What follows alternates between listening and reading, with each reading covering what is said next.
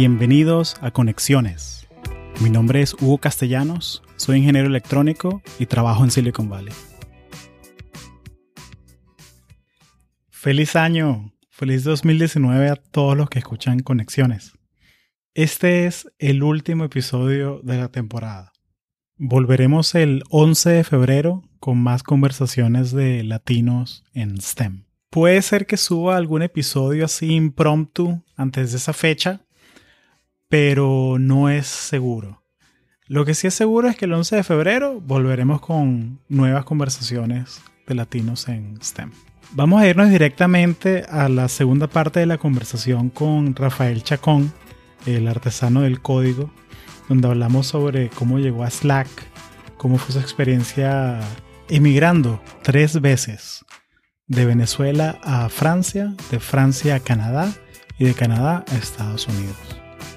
Hablamos sobre la infraestructura de Slack y también cómo es el proceso de entrevista para entrar a la compañía. Y si quieren saber más sobre cuáles son los planes para la segunda temporada de Conexiones, quédense hasta el final de la conversación. Sin más, aquí la conversa con Rafael Chacón.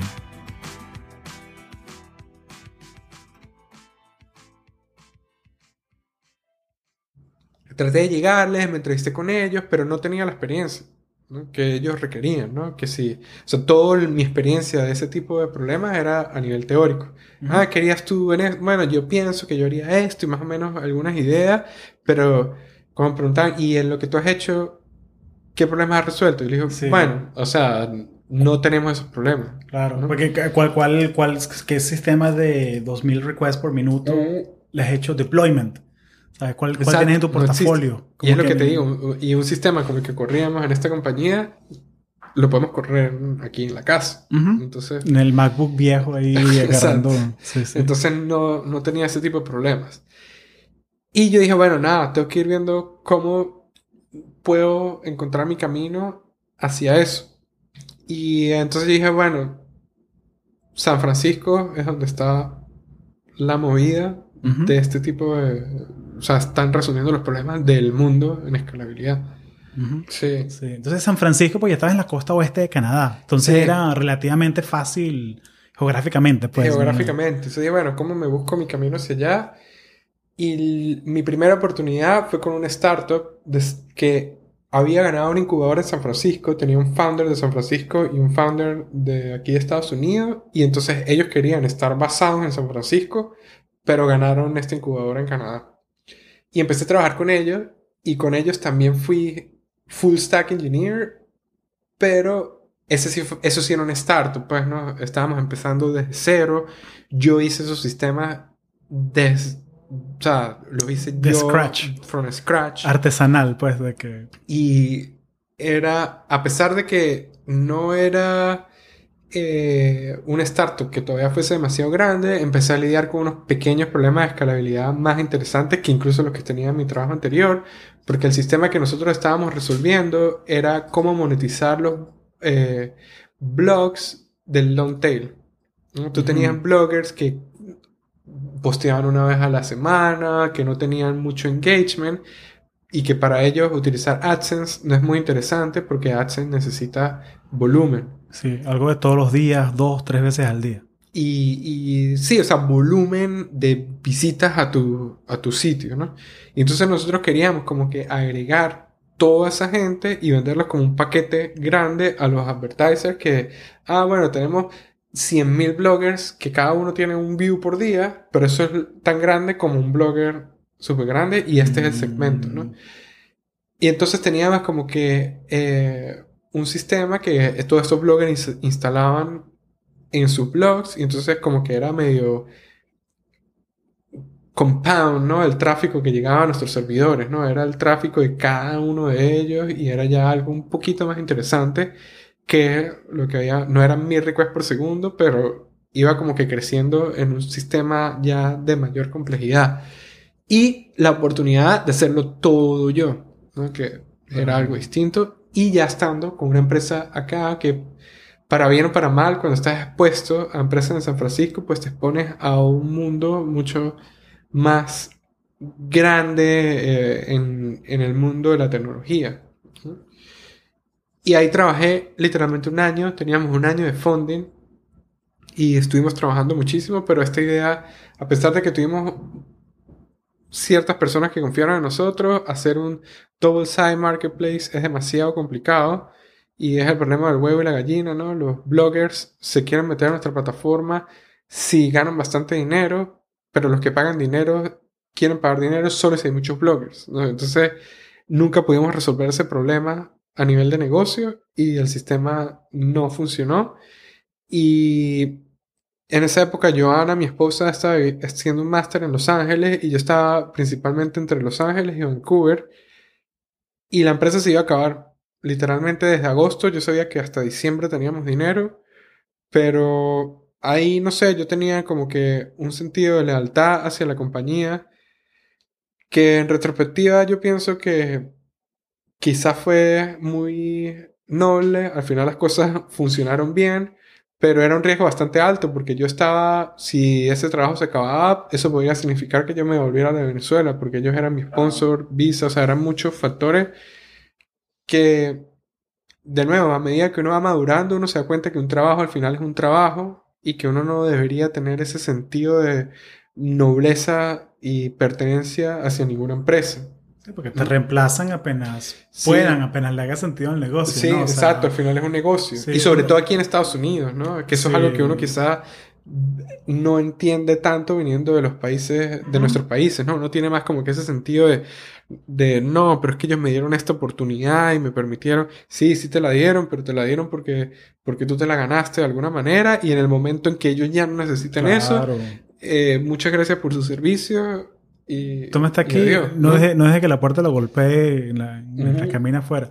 No, porque es la, el tema de la lealtad, ¿no? De que uno, ser leal, o sea, está bien, está bien ser leal a la gente, o sea, al equipo. Sí. Como que a mi equipo, a mi manager, porque por lo menos mi manager, o sea, es una persona que me ha, me ha abierto muchas puertas. O sea, yo apenas me, apenas comencé el trabajo, a los dos meses, ya, bueno, Hugo, sabes que te veo que tú tú eres bien, bien, ¿cómo se dice? Outspoken. Tú eres bien vocal a la hora de...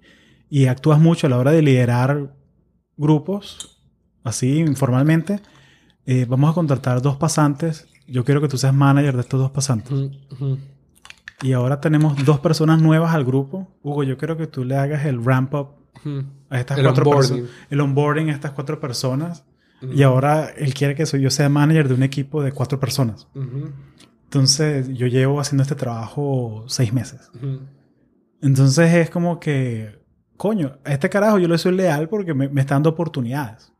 Y en, un espacio donde yo quiero ganar experiencia. O sea, al final tú tienes que preocuparte por ti. Sí, no, claro, claro, claro. Yo lo estoy viendo del lado positivo. O sea, yo como que yo no le soy fiel a la compañía. Yo le soy fiel a mi, a mi equipo, a mi manager, porque hay espacio para crecer.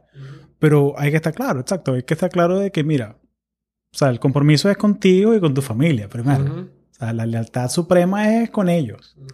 Y si viene la... Y eso pasa mucho aquí, ¿no? O sea, en San Francisco, ¿no? Que la viene esta otra compañía, te ofrece el doble de plata. Como que, conchale. Bueno, oye, sabes que muchas gracias por todo el aprendizaje. Chao. Nos vemos después en el Meetup y te vas para la otra compañía, ¿sabes? O sea, de cierta manera no, o sea, porque si está en tu plan de carrera y todo eso es... O sea, Rafael, cuéntame un poco esto, porque en San Francisco y en, la, industria de la tecnología en sí, hay una práctica muy común que es que las compañías se roban los ingenieros de una de las otras. O sea, que le ofrecen, mira, te vamos a dar 50 mil dólares más. Ven para acá. Bueno, hace un momento hablábamos de cómo yo me percibía como que al principio de mi carrera quizás fui demasiado noble, ¿no? En lealtad hacia una compañía que al final, bueno, me gané mi oportunidad ahí, lo que sea, ¿no? Ahora, ni tan calvo ni con dos pelucas, ¿no? O sea, yo creo que saltar de un lado a otro simplemente porque te ofrecen más dinero, pues también habla de tu, de tu integridad como profesional, y es algo que es muy común aquí y no es mal visto, ¿no? Pero mi manera de actuar, pues yo sí sigo apreciando mucho que la gente con la que estoy me gusta trabajar, que es un ambiente en el que estoy creciendo, que igual la oportunidad es muy buena y saltar solamente porque alguien te ofrece más dinero, pues habla mucho de ti. Y también pienso que habla un poco del otro lado, ¿no? O sea, de, ah, bueno, cuando están dando ahí, yo te doy más, o sea, es como si te tiraran una carnada.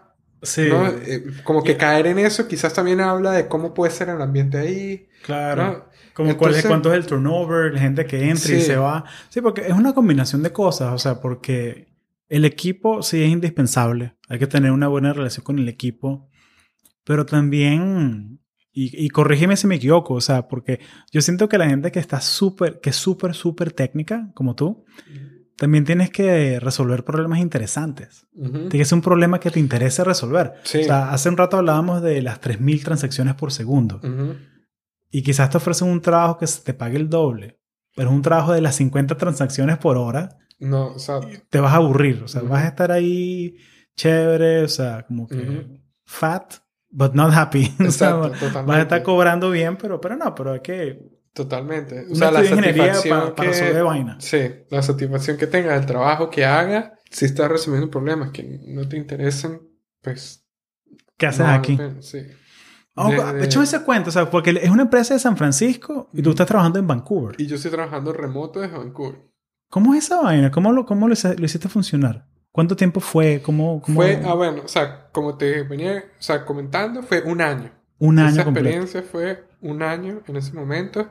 Y nada, ellos estaban aquí, o sea, ellos se ganaron la incubadora en, San Fra- en Vancouver, pero estaban aquí porque querían hacer, bueno, el sueño del startup en San Francisco. Cerca de Y la plata era- del ecosistema. Pues, sí, y yo era el desarrollador remoto y viajaba eh, cada, no sé, tres meses o ellos iban para allá. Nada, o sea, ahí aprendí, pues bueno, la disciplina de trabajar remoto, ¿no?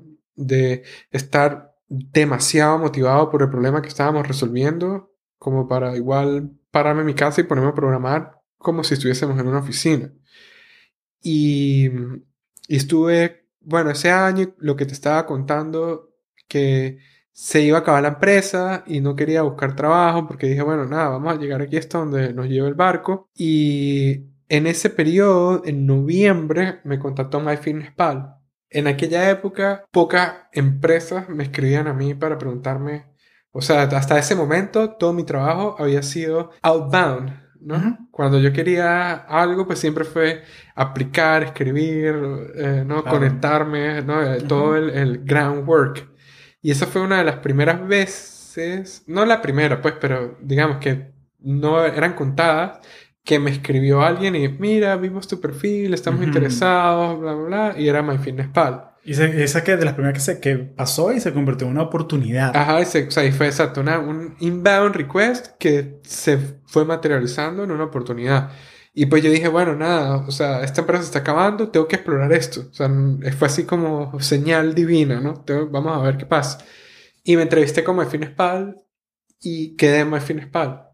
Y fue un proceso, bueno, primera vez en mucho tiempo, bueno, no, mentiras, no mucho tiempo, fue la primera vez que estuve expuesto cómo son los procesos de entrevistas aquí. Que bueno, tú tienes un podcast ya sobre eso, así que no tenemos que ahondar en el tema, pero era algo que era la primera vez para mí, de bueno, una llamada telefónica con el recruiter, luego un technical screen por teléfono, otro Ujú. technical screen por teléfono, luego un on-site, luego en el on-site hubo una entrevista que me caí, que eso todavía me acuerdo, y yo llegué, le dije a Johanna, Johanna, me caí en la entrevista, o sea, no creo que vaya a funcionar porque como son esos procesos, seguramente... ¿Qué pasó?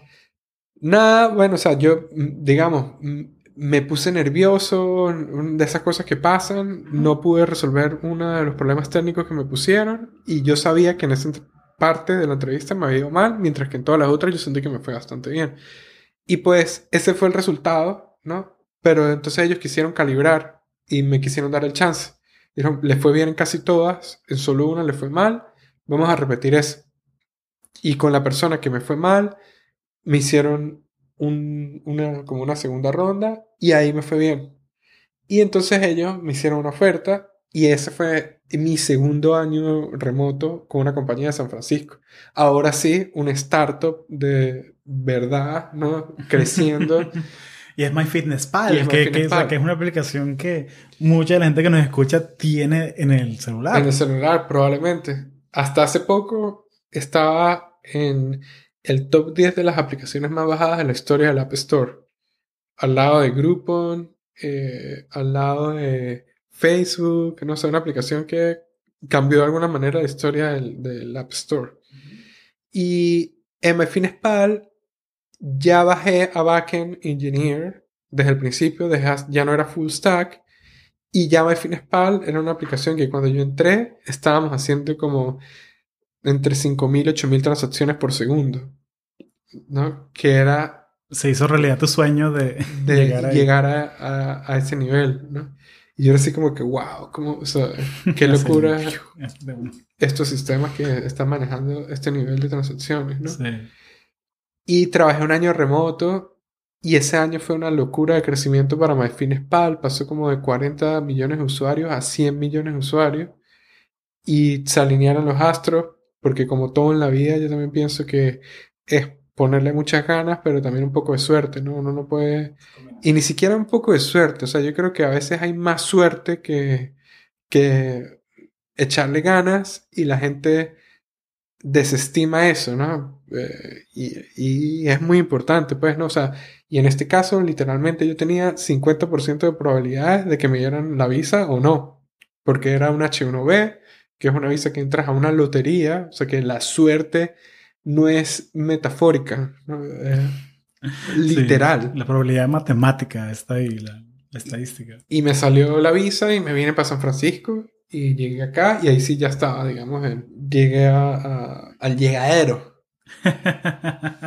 Y en Llegaste aquí al, Valle de los Locos. Al Valle de los Locos. Y cuando llegué después de ese año, cuando ya teníamos como 100 millones de usuarios, MyFinespal estaba haciendo como 15.000 transacciones por segundo en su, en su back. Ya era un sistema, digamos, serio en ese nivel, ¿no? Y mucho más grande de lo que en ese momento que yo te conté que wow, yo quiero trabajar en algo así. Sí, no era la MacBook Pro vieja y de servidor ahí. Ya no iba a correr en la MacBook Pro. Hay que comprar dos MacBook Pro para... Entonces estamos hablando de MyFitnessPal, de que ya lograste tu sueño, estás en una empresa que maneja 15.000 transacciones por segundo. y, me da curiosidad saber cómo, cómo haces tú ese salto de, de MyFitnessPal a, a Slack ya, ya cruzaste esa línea, ya, ya estás en San Francisco, estás en California, estás aquí en el, en el Valle de los Locos, que lo, llamamos nosotros. Ya estoy en la jugada. En la jugada, estás aquí en el... con los pesos pesados. bueno, nada, MyFinespal fue una experiencia increíble, ¿no? Eh, estuve trabajando como tres años allí, pasé por el proceso de adquisición, ¿no? Yo entré eh, ese año que creció mm, de una manera con el hockey stick, ¿no? Como lo dicen aquí y nos compró Under Armour. Pasé de ser backend a completamente infraestructura en MyFinespal y estuve trabajando como dos años más después de la adquisición, o un año y medio más. Y llegó un momento en que, bueno, yo dije, nada, o sea, ya quisiera buscar mi siguiente reto, ¿no? Eh, aquí ya aprendí lo que tenía que aprender y, y podía seguir aprendiendo, no, mejor, mejor dicho, no es que aprendí lo que tenía que aprender, lo que podía seguir creciendo adentro de MyFinespal no era lo que a mí me interesaba seguir creciendo. ¿no? Habían oportunidades. Siento que iba a ser más lineal. ¿no? no era un estancamiento, sino que... Tú me contaste esa historia, creo que era... La opción era ser manager de un manager, Fui manager de un equipo y fue muy bonita experiencia también. Fue una oportunidad muy interesante. Pero a mí me gusta ser un IC. O sea, a mí me gusta ser un individual contributor, me gusta programar directamente y pues me gusta estar como que con las manos sucias, ¿no? Y, y menos desde ese, de ese nivel. Y tenía, estuve de manager como por seis meses. Pero incluso cuando me volví manager yo ya estaba pensando en cambiarme, ¿no? Pero era algo como que, bueno, se dio la oportunidad y pues, ¿por qué no explorarlo? Pero llegó el momento en que yo dije, nada, quiero cambiar. Y también digamos, aprovechando la, lo bonito de contar algo de una manera más o menos lineal, una de las empresas que a mí más me llamaba la atención era Slack. Obviamente apliqué a varias, ¿no? En unas me fue bien y ah, tuve oportunidades, ¿no? Pero no era lo que más me interesaba y pues estaba, pues ya uno lleva un poco de calle, ¿no? Y entonces dice, bueno, si yo quiero buscar un nuevo trabajo, pues me voy a, me voy a poner ahí al mundo, ¿no? Voy a probar, voy a practicar en unas, bla, bla, bla. Claro. En unas no me fue bien, en unas me fue mal, lo que sea, ¿no? Claro. La, Y- la- la estrategia es que uno crea como que un pipeline de oportunidades, ¿no? Exacto. Entonces, como que, bueno, el viernes tengo la el viernes tengo la entrevista con Google. Eh, entonces, déjame, el miércoles pongo la entrevista con esta otra empresa pequeña. que- Exacto. Que, no me interesa, la verdad, pero yo necesito como que. Foguearme. Sí, Ah, y- necesito como que. Coño, como que. Eh, practicar, como calentar con una, con otra. Ujú, Exactamente. y, y aquí la gente hace grupos de estudio y hace- Sí, yo no hace- hice nada de eso, pero sí practiqué mucho. Ujú. Para los programadores, pues bueno, lo más importante, no lo más importante, mentiras, todo es igual de importante, pero a mí lo que más me cuesta en las entrevistas es ese whiteboarding y resolver un problema ahí en vivo. Eso es algo que Sí, on demand. on demand, fuerte. sí, o sea, y que además, bueno, primero me parece que está un poco roto el setup, ¿no? Para esperar que alguien pueda resolver un problema de ese tipo. Al final está optimizando como que para algo que no necesariamente representa qué tan bueno va a ser esa persona en el trabajo, ¿no? Es como la gente que es muy buena para responder exámenes de, eh, no sé cómo le llaman aquí, o sea, el CNU, ¿no? Sí, lo- lo- los exámenes estándar, pues, para Sí. entrar a la universidad o entrar Sí. a... Y entonces cuando tú piensas como programador, lo artificial que es que alguien te diga, ah, resuelve este problema y tú lo resuelvas en un pizarrón así, como si fuese algo natural. Sí, en, esto, Es- en estos 20 minutos que tenemos. sí. ¿No? Eh, es muy... Artificial, sí. ¿no? Pero es el juego, ¿no? Ujú. Y entonces esa fue la parte que yo practiqué y estudié más y me fogué más porque me estresa bastante, la verdad, exponerme a ese tipo de entrevistas. Y estaba Slack. Yo fui un early adopter de Slack, ¿no? Cuando estaba en Vancouver trabajando como Finespal, que era remoto, nosotros empezamos a utilizar Slack.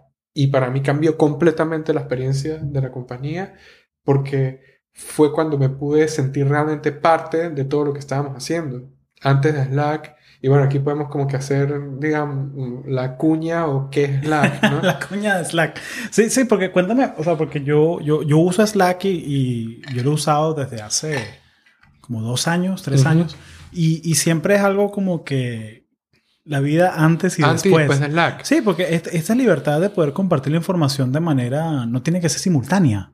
O sea, Ujú. puedes- pero cu- cuéntame un poco la, la ventaja de Slack así respecto a otras soluciones. Te la voy a contar desde el punto de vista de cómo era mi experiencia en MyFinSpal antes de Slack y cómo fue después, ¿no? Ni siquiera como Rafael que trabaja en Slack ahora y te está vendiendo... Claro. eh, el un- developer un que producto. está fuera, la gente, sí, sí. Antes de que nosotros usáramos Slack en MyFinSpal, las comunicaciones eran principalmente email. Teníamos Hangouts, usábamos Gmail, ¿no? Y teníamos unos Hangouts. Y había como un chat corporativo que se llamaba Campfire. que en ese chat estaban que si las alertas, si se caía un sistema, como que notificaciones muy importantes, pero no eran discusiones que estaban pasando a través de este canal.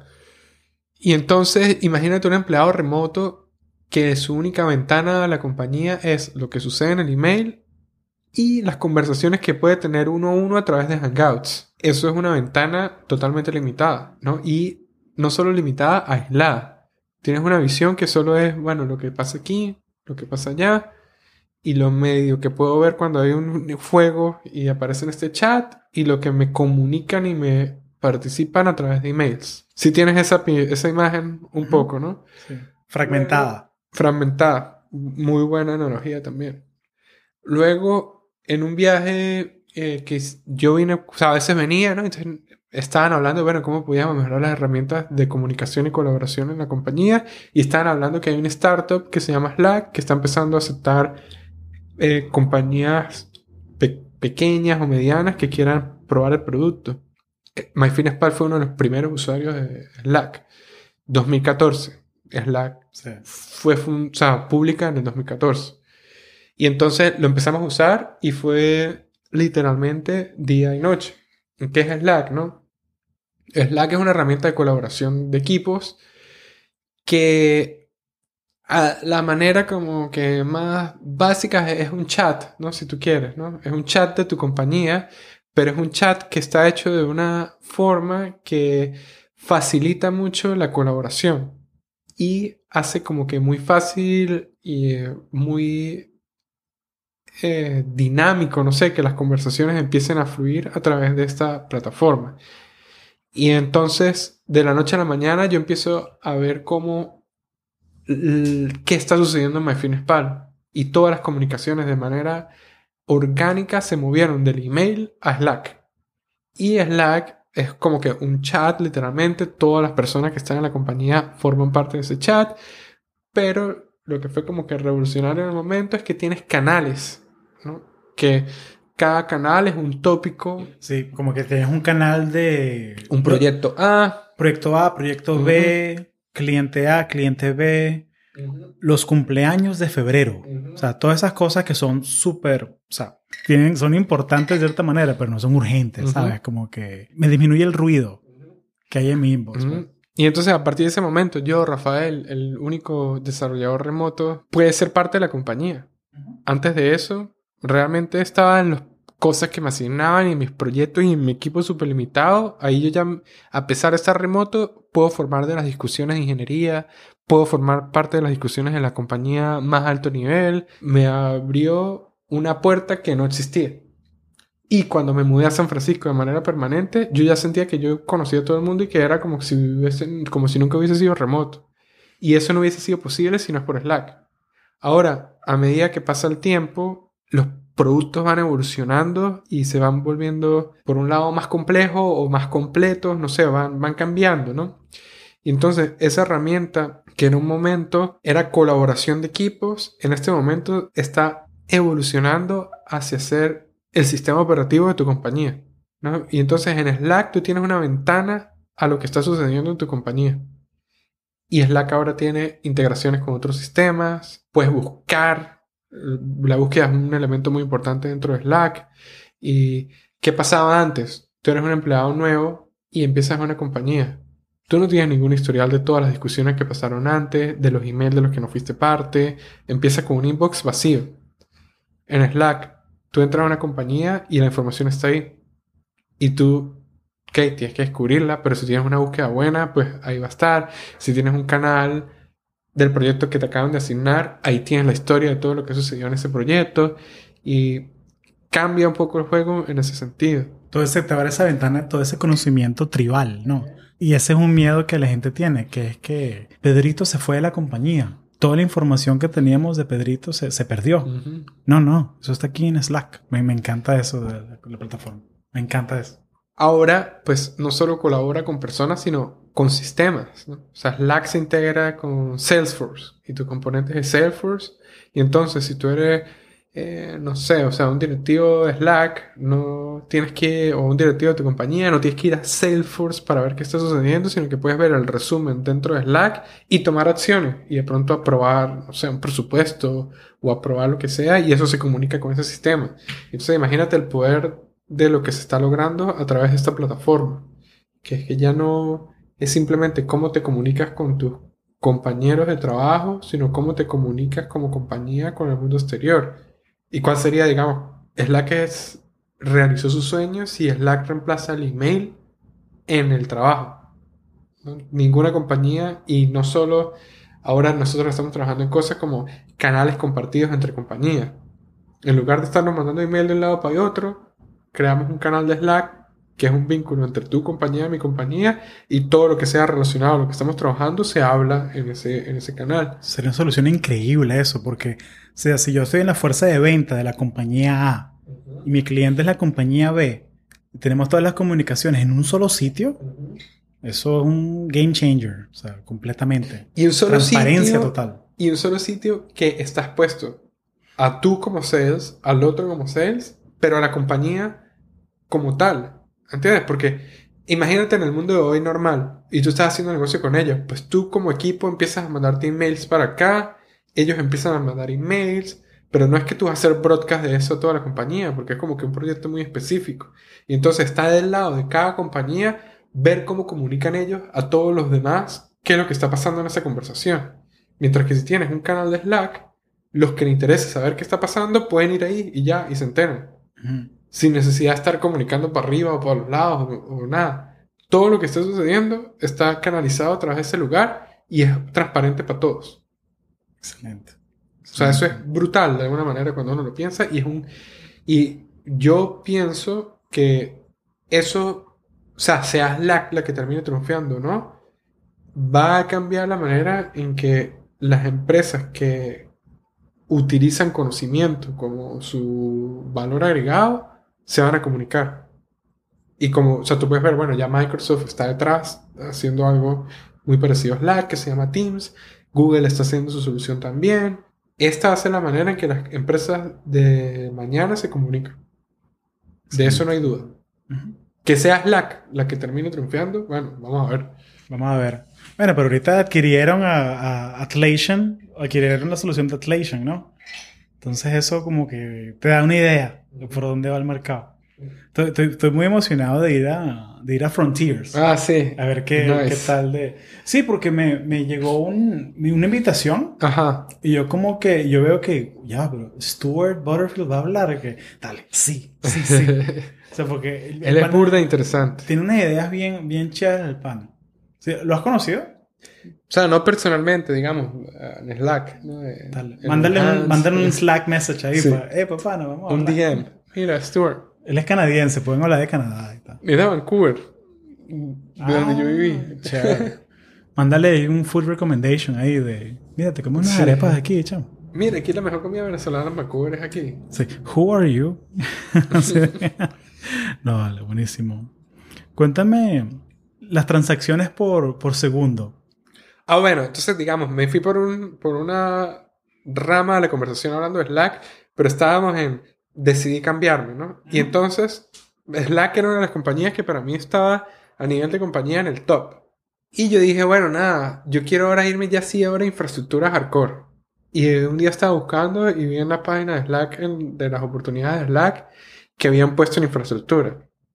Y yo así como que, wow, esto es lo que yo quiero hacer, ¿no? Esto ya es, es otro nivel a nivel de infraestructura. Slack es mucho más grande que MyFineSpal, o sea, está resolviendo problemas en otra escala mucho más grande. Y esto ya, o sea, de nuevo, como que me llevaría como que a otro nivel en mi carrera. Y empiezo, bueno, ¿cómo le puedo llegar ahí? No conocía absolutamente nadie en Slack. Y había eh, Lumen, una amiga diseñadora de aquí de San Francisco. Que tiene otro podcast muy bueno. Cuña también para Lumen. Diseño cha-cha-cha. Está buenísimo, me gusta mucho.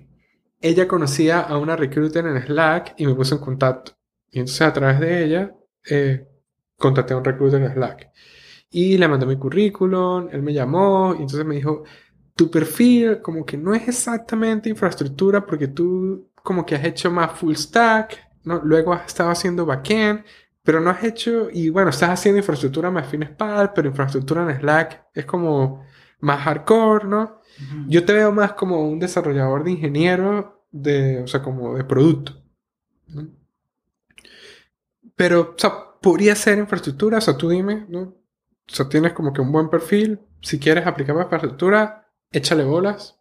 Eh, pero como que, digamos, su sugerencia fue, yo creo que deberías aplicar más bien para eh, ingeniería en producto. De, producto, sí. O sea, te, quería, te, encasilló en ese, en ese espacio. Claro, yo creo que como que él pensando en mi perfil, pues me veía más posibilidades de éxito por ese lado. Y yo le dije, no, yo quiero infraestructura. Claro, también que ponte los zapatos de la persona. Esa persona quizás ve 100 resúmenes al día, ¿no? Entonces como que ya, ya tiene como que ese músculo desarrollado, ¿no? De que esa intuición, sí. y estaba buena, o sea, no era que estaba, digamos, como diríamos nosotros, mirando fuera del pelor, ¿no? Sí. En realidad ese era el, el rol más adecuado para ese momento para mí. Eras tú que tú querías pivot a una cosa más, más un challenge diferente, ¿no? Diferente, exacto. A, a, a escala. Sí. Y entonces me mandan eh, en Slack el proceso de entrevista es bien interesante y es un poco como que no estándar de acuerdo a la industria. ¿Qué es lo que hace diferente a la hora de reclutar a la gente? Lo que hace diferente en este momento es que no es un proceso de entrevistas tradicional en el que hablas con el recruiter, tienes una entrevista técnica por teléfono, una segunda entrevista técnica por teléfono y luego un on-site, sino que te mandan un reto. ¿no? Y te mandan un reto que tienes que trabajar en tu casa y si ese reto es bueno y lo evalúan, tienes una entrevista técnica, pero no de programar por teléfono, y luego tienes un on-site que es muy técnico también, pero poco ese vamos a hacer un ejercicio en el pizarrón. Como que no te ponen a, no te ponen whiteboarding eh, ejercicio, ¿no? Es bien técnica, ¿no? De diseño, de arquitectura, de cómo resolverías un problema, pero no ese mm, proceso más clásico de entrevistas aquí en la ciudad de cómo resolverías este ejercicio y hazme pseudocódigo en el pizarrón. ¿Sí, me, ¿Sí, me, explico? Sí, sí, o sea, te dan como un examen que te puedes llevar a la casa primero, que tienes la semana completa de... y que puedes hacerlo, resolverlo como tú quieras, o sea, porque no, no tienes ese on demand que, que, Porque quizás tu método es diferente. Quizás tú haces el problema en papel primero. Quizás tú piensas el problema, le das la vuelta a la cuadra y luego haces código. Exacto. Y que es más real como trabajas en, un ambiente. ¿Cómo, ¿Cómo, fue tu experiencia resolviendo ese problema? Entonces, bueno, fíjate que me dieron un problema y el problema era... En, o sea, bueno, bien de infraestructura, ¿no? Hay un, hay un servicio de cache muy famoso que se llama Memcached y te dan el protocolo, un link al protocolo de Memcached, que es el que está en la página de Memcached, este es el protocolo que nosotros implementamos, y te dicen implementa el protocolo de Memcached y implementa el cache, ¿no? O sea, implementa Memcached. Y así que, wow, no, que también, de nuevo que what the fuck, ¿qué hice? ¿Para qué me fui por infraestructura? Yo nunca he hecho vainas tan, tan bajo nivel. El síndrome del impostor así como que a mil por ciento. A mil, exacto. A mil transacciones por segundo del impostor. Cuando me mandaron el ejercicio, ese día, o sea, yo vi el ejercicio y dije así como que no tengo ni idea de cómo puedo hacer esto. Me parece una locura. Dije, o sea, ¿para qué me metí en este pedo? ¿No? Me, me dio arrechera ¿no? en el momento. Y qué, qué ladilla, ¿para qué me metí en este pedo? Sí, voy a aplicar para un trabajo, no sé, en haciendo páginas web de Craigslist. O sea, ¿para qué me metí en este pedo? Qué arrechera. ¿No? Y entonces pasé una noche malísima, así como, o sea, picado, ¿no? O sea, como que molesto. Y que, ¿por qué? O sea, qué, qué ladilla. O sea, esta mañana yo no tengo ni idea y nada. Al otro día me paré, fui a trabajar y cuando llegué al trabajo dije, bueno, voy a hacer lo que yo hago cuando tengo este tipo de problemas. Pues vamos a, primero, calmarme y leer la vaina con calma y ver cómo podemos picar esto en problemas más pequeños, ¿no? una estrategia de resolver problemas como muy clásica, ¿no? De divide and conquer, ¿no?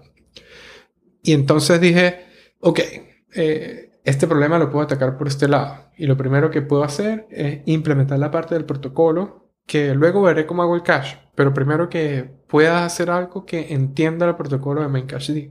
Y aunque nunca había implementado un protocolo tan bajo nivel, pues yo había hecho muchos APIs. Y APIs pues son protocolos pero a más alto nivel. Entonces dije, nada, vamos a hacer el protocolo de esto. Y entonces empecé a entender, bueno, cuál es el protocolo de Memcached. Memcached tiene dos protocolos, un protocolo binario y un protocolo de texto. A principio, mi intuición fue, ah, vamos a hacer el protocolo de texto. Pero después dije, bueno, parcial texto al final es más complicado que si el protocolo binario al final es más sencillo. Cuentas unos bytes aquí, no sé, es como que más definido. Y dije, nada, vamos a hacer el protocolo binario. Que en, en retrospectiva es más hardcore. lo es. Pero yo viendo problemas, yo creo que se me va a hacer más fácil implementar el protocolo binario. Y empecé a implementar el protocolo binario. Y dije, bueno, hoy hago un método del protocolo binario. Y dije, ah, no, no era tan difícil. Bueno, vamos a hacer dos métodos, tres métodos, cuatro métodos. Y en un día tenía todo el protocolo binario implementado. Y ya podía hablar el protocolo sin hacer nada detrás, por ejemplo, simplemente mandarle comando al servidor y que la broma me entendiera. Y después que resolví eso, dije, bueno, ¿y cómo resolvería yo un cache? Ah, bueno, empecé a investigar de cache, empecé a leer en internet qué opciones había para cache, cuáles eran las implementaciones clásicas, cómo lo implementó D. Y me fui por una de esas opciones y lo implementé y bueno, amarré mi protocolo a esa implementación. Y cuando vi ya tenía una D funcionando. Y mandé esa solución y bueno, nada, después me llamaron, de, ahora trabajo en Slack, ¿no? Sí, o sea, funcionó, o sea, esa, estrategia de dividir y conquistar funcionó clarito.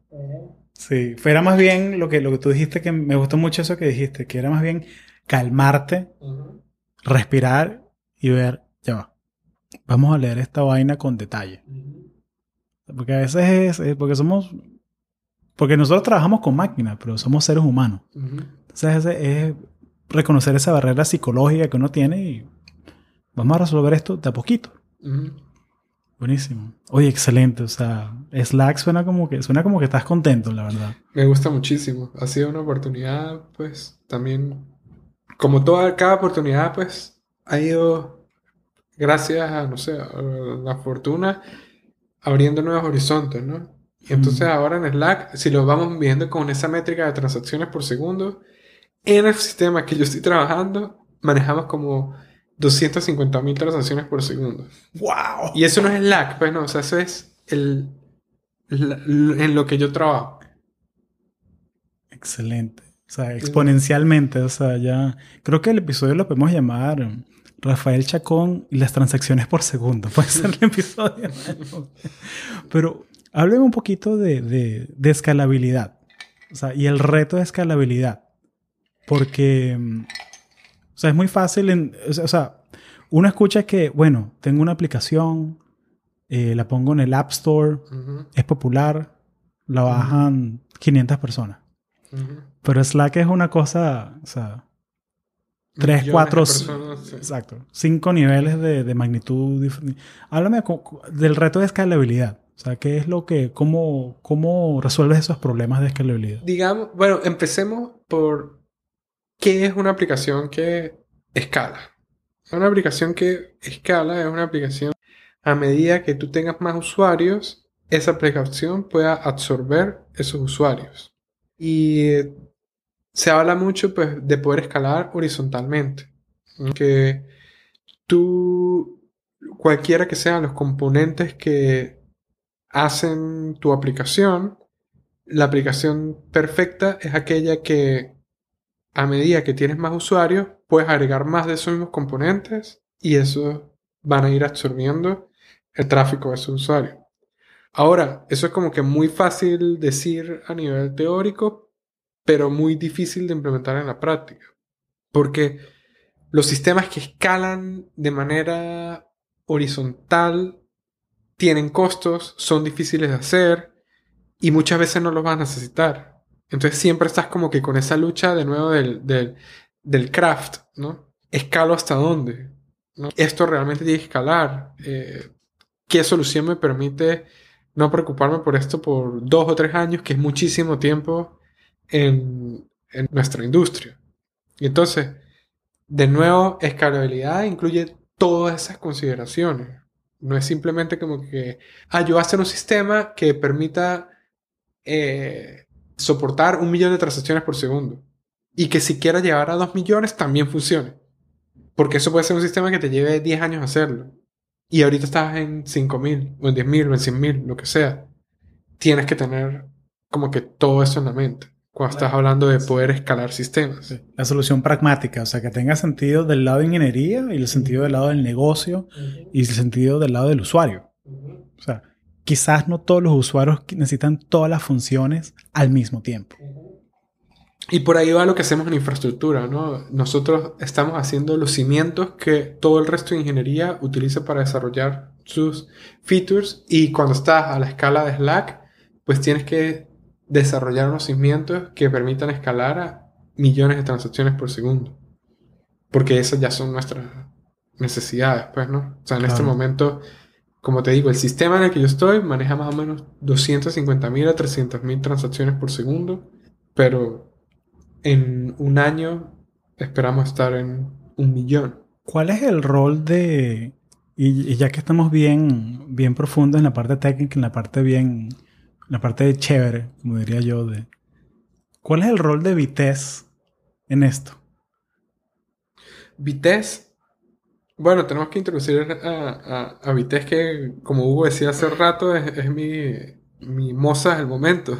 Sí, es tu, es tu, sí, Vitesse, Vitesse, bienvenido a Conexiones. Sí. Sí, no, cu- cuéntanos un poquito de qué es Vitesse. Bueno, ajá, vamos a darle un poco de contexto. Yo estoy en el equipo de infraestructura en Slack y particularmente estoy en el equipo de el data layer de, infra- de Slack, ¿no? O sea, infraestructura y dónde persistimos la información.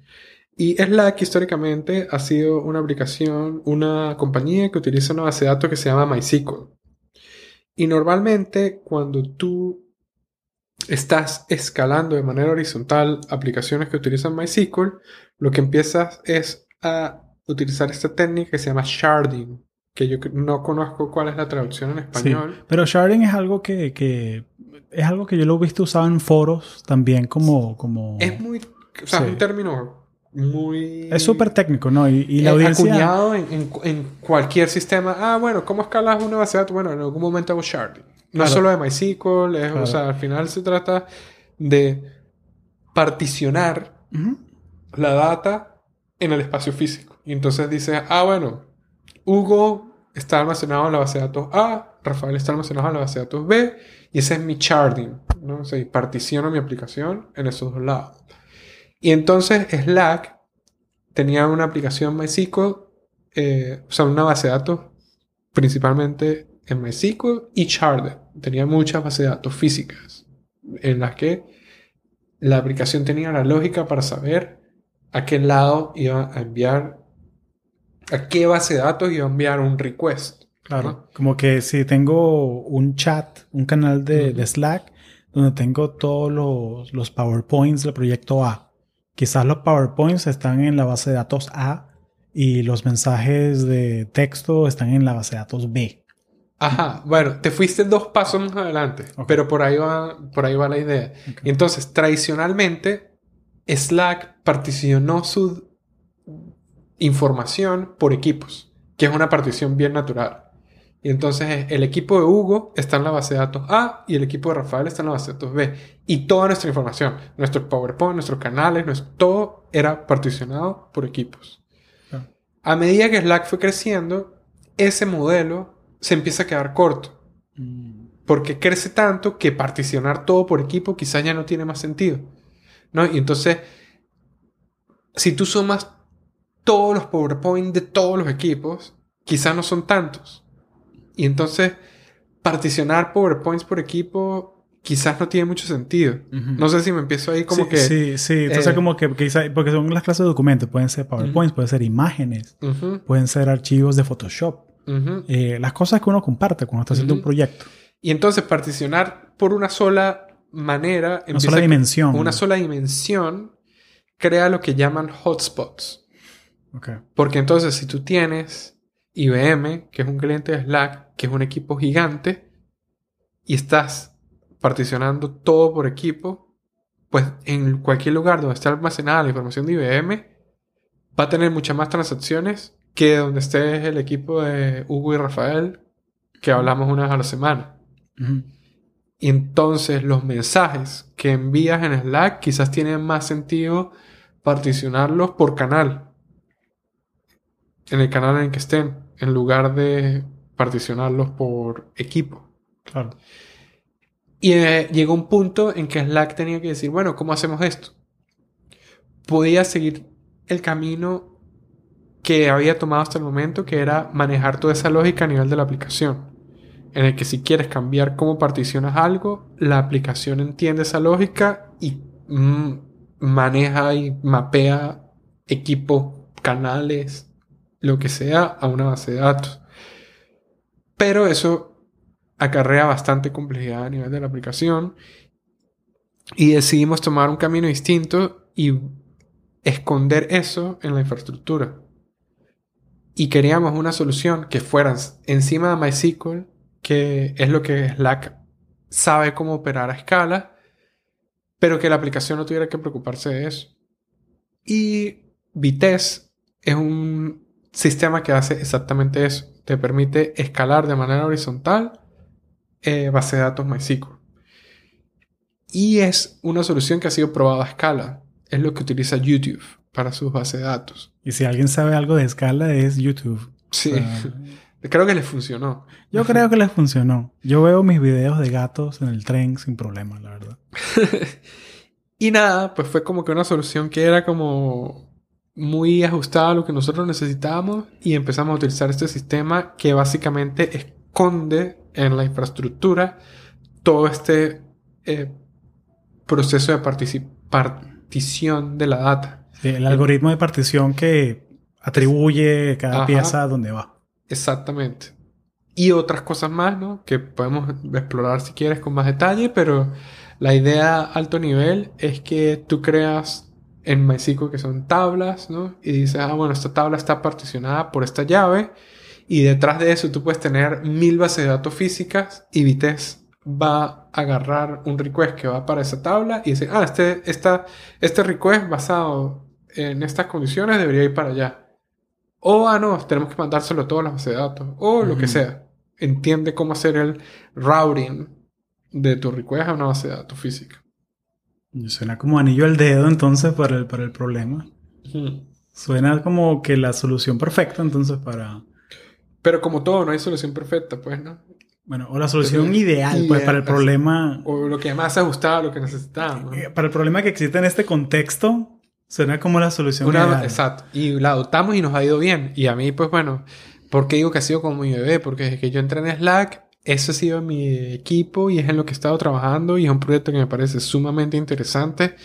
Y he contribuido muchísimo al proyecto open source. O sea, hacemos features que Slack necesita que el proyecto no, no soporta todavía y yo he estado trabajando en eso. Pero como todo, pues en sistema distribuido las cosas no son fáciles. es, no, es, no es sencillo cambiar el, el, el, avión mientras está volando, ¿no? Que es lo que estamos haciendo. Y, y ahí vamos pero de todas las soluciones que están disponibles, yo creo que sigue siendo la mejor opción. Excelente, excelente.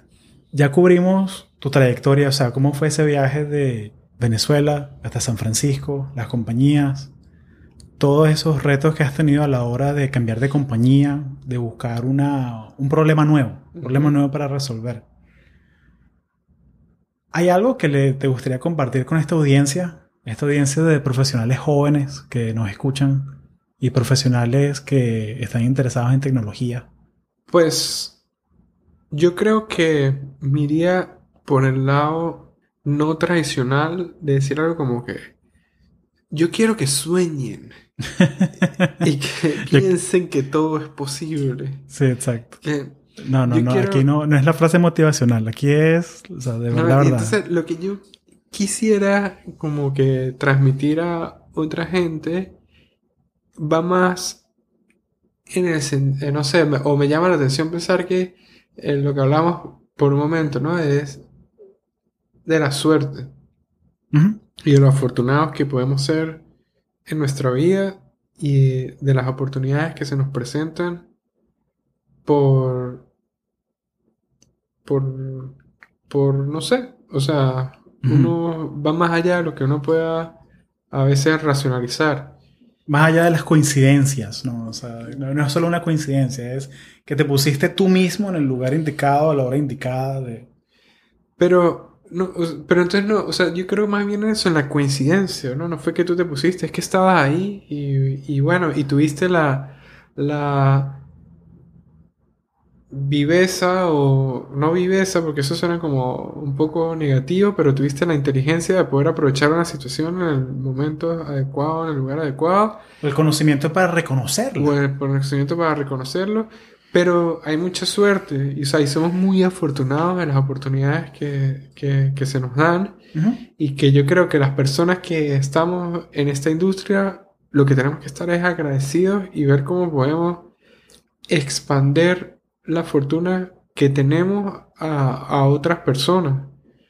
Porque, o sea, si tú vas al comienzo de todo esto, que yo haya decidido estudiar computación es algo fortuito. Y las oportunidades que eso me ha dado no corresponden a el nivel de conciencia que yo tenía al momento de tomar esa decisión. Y yo quiero ir como que por ese lado. O sea, yo no quiero decirle a la gente que si tú le echas bolas, tú vas a triunfar. Porque puede ser que no. Y eso es una realidad, ¿no? Ahora, eh, que echarle bolas es indispensable, sí. O sea, es una condición necesaria, más no suficiente. Y yo creo que lo que tenemos que hacer, los que por fortuna de la vida, pues la, o sea, nos hemos encontrado con que le hemos puesto ganas y la suerte nos ha favorecido, ver cómo le devolvemos eso a otros o cómo podemos ayudar a que otros también tengan esa suerte. Y a los que también quieren ponerle ganas y, y hacer cosas, se les presentan las oportunidades que a nosotros también se nos presentaron. Y pues por ahí voy yo y si alguien quiere contactarme, pues estoy a la orden. Y, y, creo que es una buena manera de, de, cerrar aquí. Eh, si la gente te quiere escribir, eh, ¿dónde te pueden conseguir? Rafael Chacón en Twitter y Rafael Chacón arroba gmail. Listo. Ponemos todo eso en las notas del show. Oye, Rafael, muchas gracias por esta ventana a la vida en Slack y la vida en Vitesse y la vida en general. O sea, te has tenido una trayectoria súper interesante. Y la verdad estoy muy agradecido porque me hayas regalado esta tarde de un sábado en San Francisco para compartir contigo. Con gusto y gracias por también tomarte el tiempo de estar haciendo este proyecto tan bonito. Gracias, Rafael. Y con esto terminamos la primera temporada de Conexiones. Ha sido una experiencia extremadamente fabulosa poder crear este contenido y conectar uno a uno con cada persona que ha pasado por el podcast. Esto comenzó como un experimento eh, que yo hice para pasar más tiempo con mis amigos y con toda esta gente interesante que, que conozco aquí viviendo en Silicon Valley. Nunca me imaginé que iba a tener gente que escucha esto en España y México y Canadá y bueno, y los panitas que están en Nueva Zelanda, que ustedes saben quiénes son. Pero ha sobrepasado cualquier expectativa que yo tenía. Y bueno, para contarles un poco de lo que tengo planeado para la, la segunda temporada. En esta primera temporada hablamos con gente de empresas como Google, Apple, Tesla, Electronic Arts, eh, inmigrantes, hijos de inmigrantes y conectores como tú, eh, gente de Venezuela, de Colombia, de Ecuador, México, España, Cuba, Puerto Rico. Y por alguna razón nunca conversé con un argentino, chileno, uruguayo, así que bueno, en la segunda tendré que meterle un poco de, esfuerzo para conversar con gente del cono sur. Y lo que tengo planeado para la segunda temporada es hacer estos episodios, estas conversaciones. Y también quiero hacer mini episodios entre los episodios más largos, tocando un tema en específico.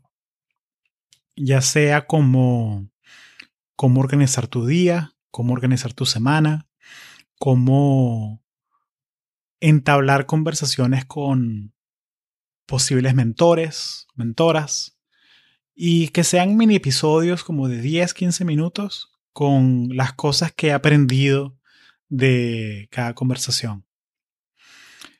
No voy a estar publicando durante este break, que es de un poquito más de un mes, eh, no voy a estar publicando episodios nuevos, pero sí voy a publicar dos episodios que publiqué al comienzo del podcast. Hay una audiencia gigantesca, eh, nueva. Y si hay episodios de los primeros episodios que creo que vale la pena revisitarlos. Y bueno, los publicaré el lunes de cada semana. Otra cosa es el tema de hacer los podcasts en inglés o en español. Yo siempre he tenido la, visión de que quiero conversar con la persona en el idioma en que ellos se sientan más cómodos. Y lo que estoy pensando es eh, abrir un segundo feed eh, que sea para podcast solamente en inglés. Para que así esa audiencia que quiere escuchar los podcasts en inglés pueda irse a ese feed y podemos dejar ese feed de conexiones solamente en español. Eh, voy a agarrar mm, este mes para planear todo eso y organizar la parte técnica. Además, también quiero comentarles que voy a estar usando este tiempo para grabar nuevos episodios, pero también para reflexionar y organizar un poco todo, todos estos mensajes y todo este feedback que me están dando ustedes Eh, quiero que la segunda temporada del podcast sea mejor aún que la primera. Y al darme cuenta de que hay tanta gente que quiere escuchar estas historias, hay tanta gente que disfruta el formato, eh, eso me, ha motivado muchísimo a seguir haciendo esto. Eh, tengo muchos momentos que, recuerdo con mucho cariño del podcast. Desde el primer episodio aquí en, la sala de la casa con Javier Cortavitarte. me acuerdo con, como nos contó que estuvo tres años siguiendo a la misma reclutadora de Google y conversando, mandándole emails antes de que lo contrataran. Eh, también me recuerdo mm, aquel episodio con Carolina Lazo, el episodio 13 que hablamos de mindfulness, que nos contó que después de 40 minutos hablando de cómo es trabajar en Google, nos contó, sí, y Hugo, de paso, renuncié a Google hace dos días. Eh, voy a comenzar en un non-for-profit la semana que viene. Eh, también el episodio con Rocío, eh, que nos contó cómo era trabajar con Elon Musk y presentarle un proyecto a él. El episodio con Carlos Montesinos de Apple, que nos explicó al fin qué es lo que hace un product manager. Y, en fin, eh, cada, cada episodio tiene su cosa especial, sus chistes internos, su, su cuento así tras bastidores que, ustedes no ven. Eh, me acuerdo mucho del episodio con Alejandro Sánchez Acosta, que fue el episodio así impromptu, eh, que, bueno, ya lo, lo escuchado antes, que estábamos en, yo estaba visitando las oficinas de Adobe, estábamos tomando una cerveza y de repente, oye, esta conversa está buena, ¿por qué no grabamos un podcast? Y así nació el episodio de El hombre de las mil entrevistas. Y hay muchos, muchas historias y mucha, mucho subtexto detrás de cada conversación eh, que, ustedes no lo ven. Entonces también estoy pensando cómo hago que ustedes se enteren de, de lo que pasa detrás de cada conversa. Estoy pensando quizás eh, para la segunda temporada hacer otro feed aparte que sea las conversaciones sin editar. Entonces, como yo generalmente converso con la persona una hora y media, dos horas, y hay gente que escucha ese contenido, hay gente que se escucha todas esas dos horas. Pero sí tener un feed con las conversaciones ya editadas, que sea 45 minutos, una hora. Y bueno, que ustedes escojan cuál quieren escuchar. Y sí, ha sido, ha sido tremendo viaje. O sea, tengo muchas ideas en la cabeza y tengo mucha, mucha, muchas ansias de, de comenzar a trabajar de nuevo en la y meterle cariño a lo que es la, la promoción del blog. Eh, porque también un par de personas me han escrito que, oye Hugo, me encanta el podcast, pero hay veces que me gustaría ver un, así bien resumido, eh, qué aprendiste tú del podcast o cuáles son los, los, los puntos claves que le sacaste y, y me gustaría leerlo. Entonces voy a, voy a empezar a hacer eso, a organizar cómo se vería eso. Eh, quizás incluso hacer un newsletter, un boletín que, por email para que reciban eh, resúmenes del, podcast, del contenido. Y bueno, hay muchas ideas, eh, pero también algo muy importante es que sepan que yo, yo estoy aquí y pueden estar en contacto conmigo a través de del email. Es hugo at conexiones.io. Eh, también me pueden conseguir en, en Twitter. Eh, estoy en Twitter. Eh, lo voy a poner aquí en las notas del show. Es arroba conexionescast. Y también en Instagram. En arroba conexionespodcast. Y es la manera más fácil de estar en contacto conmigo. Y si me quieren dejar un comentario, una reseña en iTunes o en SoundCloud, también está aquí en las notas del show. Eh, las reseñas de iTunes son súper, súper importantes porque mientras más tiene el show, más alto sale en el ranking de iTunes. Y eso ayuda a que el algoritmo de iTunes se lo recomiende a otras personas que, que escuchan podcasts como, como tú. Y bueno, creo que ha llegado la hora de despedirme. Y esto no es un adiós, esto es un hasta luego. Eh, te deseo un feliz año, donde sea que estés escuchando, en España, Estados Unidos, Nueva Zelanda, donde sea que estés. Y aquí estaré en Silicon Valley, coleccionando estas historias de latinos en STEM.